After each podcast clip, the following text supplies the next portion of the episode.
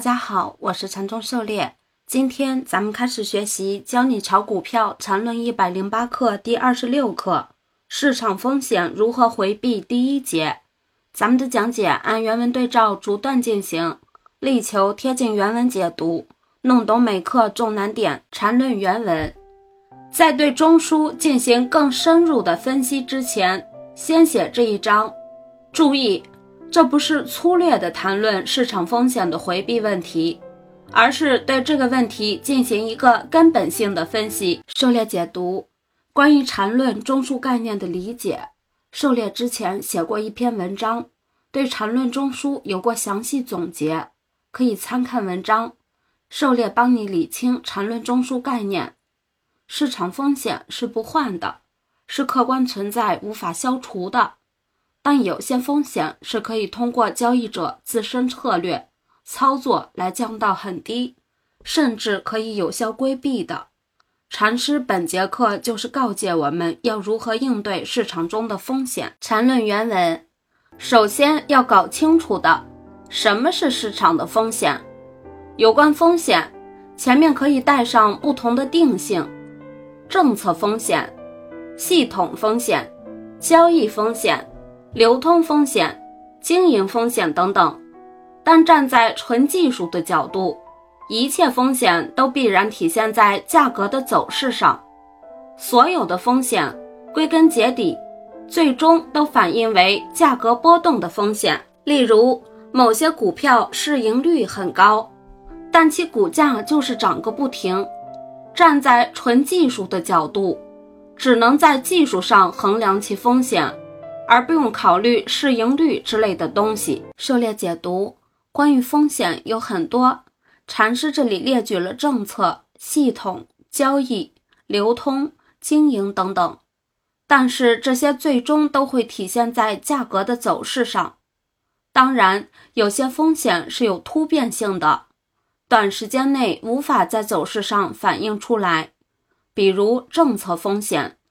但是政策的实施。发布、执行也需要一个过程，也会有消息风声走漏，也会传递到市场交易中，从而最终反映到走势上来。因此，所有的风险都会通过价格波动的风险表现出来，而价格波动也是唯一直接影响我们交易盈利的东西。因此，从技术角度来讲，价格走势是我们散户唯一需要重点关注的东西。缠论原文，本 ID 理论成立的一个最重要前提，就是被理论所分析的交易品种必须是在可预见的时间内能继续交易的。例如，一个按日线级别操作的股票，如果一周后就停止交易，那就没意义了，因为这连最基本的前提都没有了。当然，如果你是按一分钟级别去交易，那一周后停止交易的股票即使有风险，也是技术上可以控制的。唯一不能控制的就是不知道交易什么时候被突然停止，这种事情是技术上的最大死穴。因此，本 ID 的理论也不是万能的，唯一不能的地方就是突然会被停止交易。理论成立的前提没有了。狩猎解读要保证交易的连续性，不能有中断或者突然停止。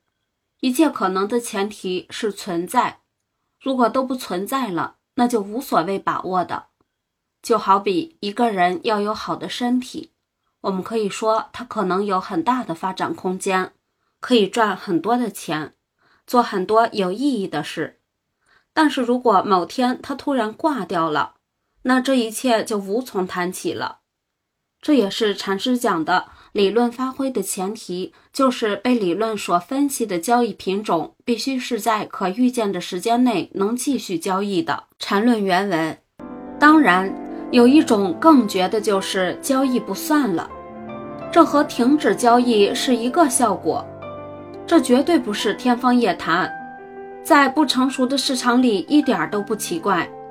例如那著名的三二七事件，本 ID 肯定是那次事件的最大冤家。本 ID 当天在高位把一直持有多天的多仓平了，因为按技术肯定要回调。在最后万国发疯打跌停时，本 ID 又全仓杀进去开多仓，价位一百四十七点五元，结果第二天竟然不算。幸亏本 ID 反应快，在别的品种封停前抢进去了，后来都集中到三幺九上。一直持有到一百九十附近平仓，然后马上转到股票上，刚买完，第二天就公布停国债期货，股市从五百多点三天到九百多点，所以本 ID 对国债期货是很有感情的，最主要是疑似被不算了，幸亏当时守纪律，不贪小便宜开空仓，否则就麻烦大了。还有就是最后一天走掉，免去了最后的所有麻烦，还赶了一个股票的底。当时所谓的大户势力都是有人专门报单的，直接打给场内的红马甲，行情不忙的时候还可以和红马甲聊天，确实人性化，不像现在都基本是电脑对电脑，一点意思都没有。本 ID 是刚上大学就开始炒股票，天天往证券部去，年龄不大，股龄可长了去了。可怜大学基本没上过一堂课，除了考试，基本就没见过老师。各位千万别学。狩猎解读：禅师以自己的亲身经历讲述了一个不成熟的市场里发生的一些极端情况。交易不算数，以及停国债期货，这些都属于政策性风险，有其突发性，不太好把握。三二七停国债事件是一个很经典的实例，事件本身就很精彩，大家可以自行查阅相关资料，深入了解一下。禅师这里也给出了一些启发：一是技术上的把握，二是执行上要守纪律。三是不能贪小便宜，当然也有些运气成分，所谓财运嘛。但是运气也是建立在一定的实力和基础之上的，空谈财运也只是白日做梦。这里禅师还介绍了自己的炒股经历，应该是股市一开张，禅师就参与，并且游刃有余的。当时还在读大学，就是老股民了。股市有风险，能在股市里赚钱的总归是少数。年轻朋友，尤其是大学生，应当以学业为重。炒股的话，还需慎之又慎。缠论原文说了那么多，只是想说明一个道理：像交易不算、突然停止交易等，并不是本 ID 的理论可以控制的。像本 ID 最后一天在三幺九平仓。绝不是看图来的，只是三二七不算的经历，使得本 ID 受到严重教训，对当时那些管理层的严重弱智以及毫无信用，采取坚决不信任的态度，先出来，免得又来一次不算而已。涉猎解读：技术不是万能的，对于这些断裂点，技术显得无能为力，这个时候需要经验的综合判断。比如禅师之前讲的基本面，技术也有一定的局限性，但是技术对于小散来说是门槛最低的，也是最有可能掌握的。